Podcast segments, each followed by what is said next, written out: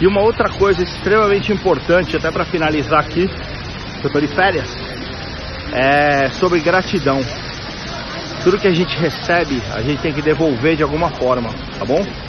É, a pessoa que acha que é dona de tudo, que sabe tudo, na verdade não sabe nada. Ela é uma verdadeira perdedora sem saber o caminho que deve seguir. Então fica a minha dica para você que está aí é, aprendendo, tendo uma consistência e ninguém te ajuda, ninguém te ajudou melhor.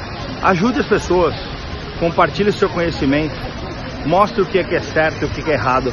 Vai ajudar muito, beleza? Fiquem com Deus, estudem muito, contem comigo. abraço do Marcelão.